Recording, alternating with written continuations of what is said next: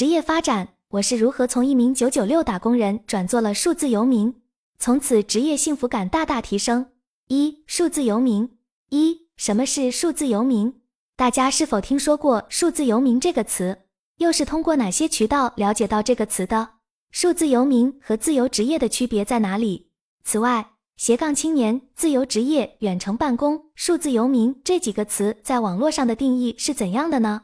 这些都是关于数字游民的一些常见问题。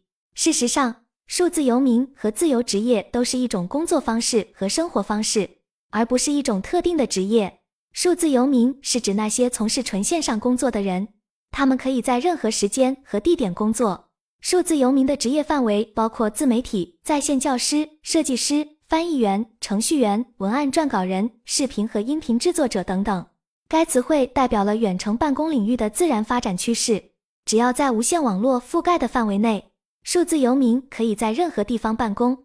二、成为数字游民的原因与契机。越来越多的人开始尝试成为数字游民。作为一名设计师，我成为数字游民的原因是我想改变繁忙的上班方式和生活方式。我的工作在规划新产品时。工作量比较大，同时由于我的管理工作需要外出谈合作，因此我需要加班，这花费了我大部分的时间和精力。在我成为秀场主设计师，做完第三场秀之后，我感觉我的灵感已经枯竭。意识到这一点后，我就想要改变这种生活方式。我曾经参加过一个数字游民社群的线下活动，这使我对这种新型生活方式有了更深入的了解。所以，我向我的领导提出了自己的想法，主动请求自动降薪，不再打卡上班。这是我成为数字游民的第一个契机。我希望拥有更好的作息，以便第二天有更好的工作状态，或者说，我希望拥有更自由的时间和工作方式，以及更多的生活空间。二、数字游民如何处理工作？一、数字游民的工作从何而来？大家都在思考。数字游民未来的工作将从何而来？除了程序员，好像很少有公司雇佣全职的远程办公员工。国内的数字游民目前还处于探索阶段，但已经有了很多社群。实际上，有些线上工作无法完全按结果导向，因为时间成本太大。成为数字游民是有一定门槛的，个人需要有一定的履历背景或者比较高的职业技能。想要做数字游民，可以依靠过去的资源。或者通过网络平台发布寻找匹配的线上工作。二、如何进行时间规划？数字游民在时间规划方面还有一个问题，就是如何平衡工作时间和私人时间。数字游民和自由职业者面临的一个最大问题是以为时间从此自由了，然而失去了被管理的状态。自律是一个很大的挑战，需要进行自我管理，合理安排工作时间和私人时间。脱离稳定的社会节奏和时钟，进入一种不稳定的生活方式，特别是对于未来的就业和职业规划，要把必须要做的事情定下来，因为一天时间就那么多，一旦事项定下来，就可以合理安排时间。总之，要成为数字游民，首先需要有一份能够远程进行的工作或技能、产品和服务；其次，需要具备非常强的平衡生活和工作的能力。能够快速融入陌生环境的社交能力，以及应对突发事件和不定期更换生活地点的适应能力。三、如何保持自我学习？我认为人们需要一个根基，从这个基础上，半游民的状态是可行的。一直漂泊或一直稳定都可能让人感到厌倦，因此，成为数字游民、自由职业者或创业者，实际上与个人性格和能力有很大关系。这需要一定门槛。否则可能面临不稳定的收入。大部分情况下，我会去咖啡厅工作。下图是去年年初我带着工作去大理做拍的照片。我专门挑选了人少的时间在湖边工作，感觉工作效率变得更高了。我一直认为自己和大多数人都无法实现可持续的数字游民生活方式。也许可以体验一段时间，但很难持续。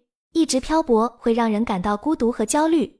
每次搬迁都会带来新的挑战和意外，同时边工作边旅行比自由职业更具挑战性，不是所有人都能胜任。数字游民的生活并不意味着放弃，相反，需要花更多的时间来提升自己。三、成为数字游民可能会面临的问题。有些人现在尝试着做更大胆的事情，但概念实现于现实中，面临的却是更多的不稳定性。我最近正在学习运营管理和人工智能，智能这两个领域都涉及到虚拟和现实的问题。长时间的线上办公容易让人脱离社会和现实体验。相反，我认为数字游民更应该多走出去，多参与线下活动。毕竟，世界本就应该是多元的，人生也不是线性的。最终取决于自己的选择。此外，对于习惯了电子支付的我们而言，一定要有储蓄的意识，因为存款是最后的保障。因此，我也有一份固定的线下兼职，是在高校代课。虽然报酬不高，但它可以为我的工作经验加分，尤其是能保持与社会的联系。也许因为我还年轻，身边的数字游民中几乎没有结婚或有孩子的家庭，而自由职业者通常有一方拥有稳定的工作。四、如何保持乐观平稳的心态？不知道大家最近一两年有没有焦虑的时候？那么你是如何保持乐观的呢？对我而言，首先要做好自我管理。每天晚上，我会记录下当天完成了什么，第二天要做什么。每个阶段会自我总结一次，有了方向就好办了。云友 Sophie 提到，乐观也是由认知决定的，不能只是口头说乐观，然后勉强自己变得乐观。我以前特别不乐观，后来在大学时自学了一门课程，当时是在网易公开课上看的，叫做积极心理学，也叫做哈佛幸福课。这门课改变了我的一生。这门课的理论大概是说，人们对于成功和快乐是有误解的，每次成功都只是短暂的快乐，快乐结束后就会回到不快乐的状态。其实幸福水平一直稳定存在，只有方法得当。一个人的幸福水平才会不断稳步上升，而不是跌宕起伏。我认为保持乐观就是允许自己接受负面情绪的发生以及负面情绪的存在，然后积极的去应对它。在意识到这一点之后，我逐渐变成了一个一直很开心的人。无论自由职业还是数字游民，都只是一种生活方式。人们向往这种生活方式的背后，是对传统上班制度的反思。追求更自由、高效、有价值感的生活方式。最后，我送给大家一句诗：祝愿我们不论选择什么样的生活方式，都能奔向如此心境。应是天仙狂醉，狂把白云揉碎，与君共勉。